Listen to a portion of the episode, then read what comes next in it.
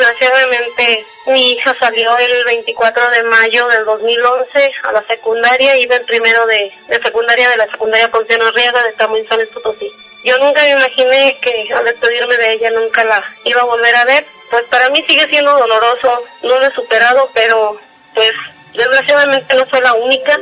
Familias alrededor de allí de un radio de, digamos, de no menor de un kilómetro. Ahora sí que también fueron víctimas de este asesino. Pues desgraciadamente yo les advertí a las autoridades de Tamuín y me tomaron como una persona que no estaba bien y me tomaron como, como si nada, como si no estuviera pasando nada y les dije, tengan en cuenta que en Tamuín ya hay un foco rojo porque se desapareció una niña el 10 de octubre del 2010 y enseguida se desaparece mi hija. Y desgraciadamente encontré a mi hija a las tres semanas y fue allí cuando ellos empezaron a investigarme a mí, que porque a lo mejor yo era, sin saber realmente que yo les estaba diciendo la verdad, que había algo, alguien en Tamuín, porque conocía los caminos, Tamuín es muy pequeño, y nunca me hicieron caso y se burlaron de mí, y tuvieron que pasar tres muertes más, que fueron las que denunciaron. Ahora se imaginan cuántas, a cuántas mujeres no mató este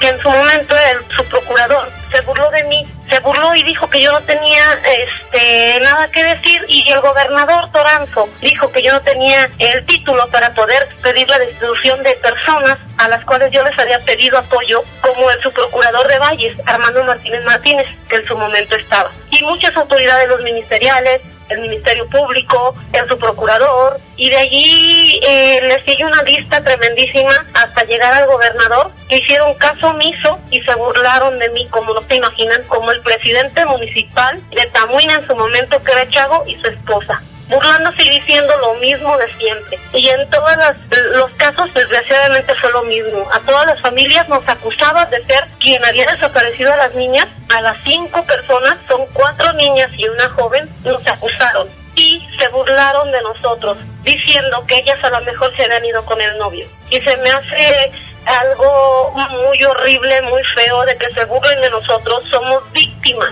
Eh, los familiares de la última víctima fueron quienes descubrieron por videos, por señas y por muchas cosas más, descubrieron quién era el asesino. Y desgraciadamente todas las pruebas que aportamos coinciden con las declaraciones de él. Y en la casa, en la primera casa donde secuestró a la primera víctima, Rosita, y a mi hija Adriana, no la han cateado las autoridades y esa casa sigue intacta. Y aún así, estamos poniendo las pruebas. Y fue cuando ese día él fue y señaló dónde había tirado cada cuerpo. Y ahí exactamente, los judiciales, los ministeriales, los peritos, este, los de la CEMEFO, todo el mundo, los periodistas, vieron dónde estaban los cuerpos donde los había tirado y aún estaban ahí. Y aún con eso, le dan auto de libertad por el asesinato de mi hija y como mi ministerio público, que es a quien yo le rindo declaración y que es mi abogado quien me debe de defender, nunca aportó pruebas, siendo que el juez le está diciendo, abogado, yo te estoy diciendo y ordenando que me entregues pruebas. Entonces el, Ministerio Público hace caso omiso de todo eso, no le entrega ninguna prueba y para esto dice el juez, pues no le interesa, pues no hay prueba, pues lo absuelvo. No lo han liberado, lo tienen en auto de libertad nada más por el caso de mi hija, pero están ahorita, ya concluyeron las pruebas de otros tres casos, de Itzel Romani, de Dulce Jimena y de Nani, que fueron las últimas tres, ya concluyeron y nada más estamos esperando, que yo no sé qué fregados está esperando el magistrado y los de la quinta sala para que dicten sentencia.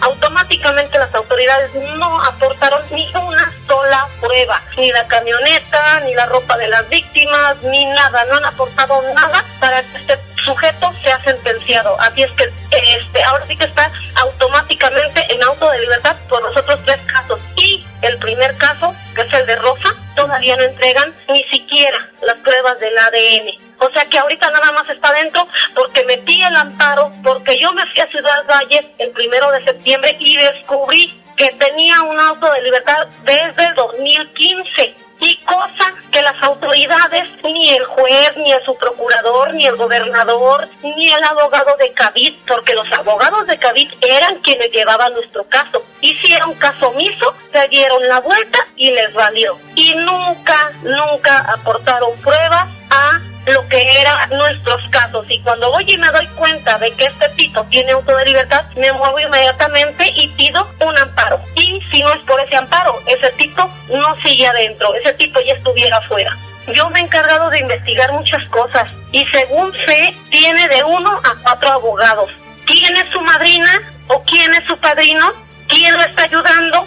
¿Por qué al tipo no se le ha dictado sentencia si lleva dos años y tantos meses adentro del reclusorio? ¿Por qué las autoridades le hacen de la vista gorda sabiendo que es un asesino serial? ¿Por qué si son como, no sé, 13, 16 abogados los que están llevando este caso? Los abogados de México, los de Tamuín, los de San Luis Potosí, los del Ciudad Valle. ¿Por qué ninguno puede hacer algo para que ya se le dicte sentencia a este tipo? todas, todas son, eran menores de edad, excepto la última, que de una niñita de 13 años, muy exquisita, muy delgada, muy bajita de estatura, muy bonita ella, pero la confundió y las autoridades han hecho caso omiso porque todas, todas tienen un mismo modus operandi, que es estrangulamiento, asfixia y que las va a tirar a los cañaverales de la puntilla, que está entre Ciudad Valles y Camuy.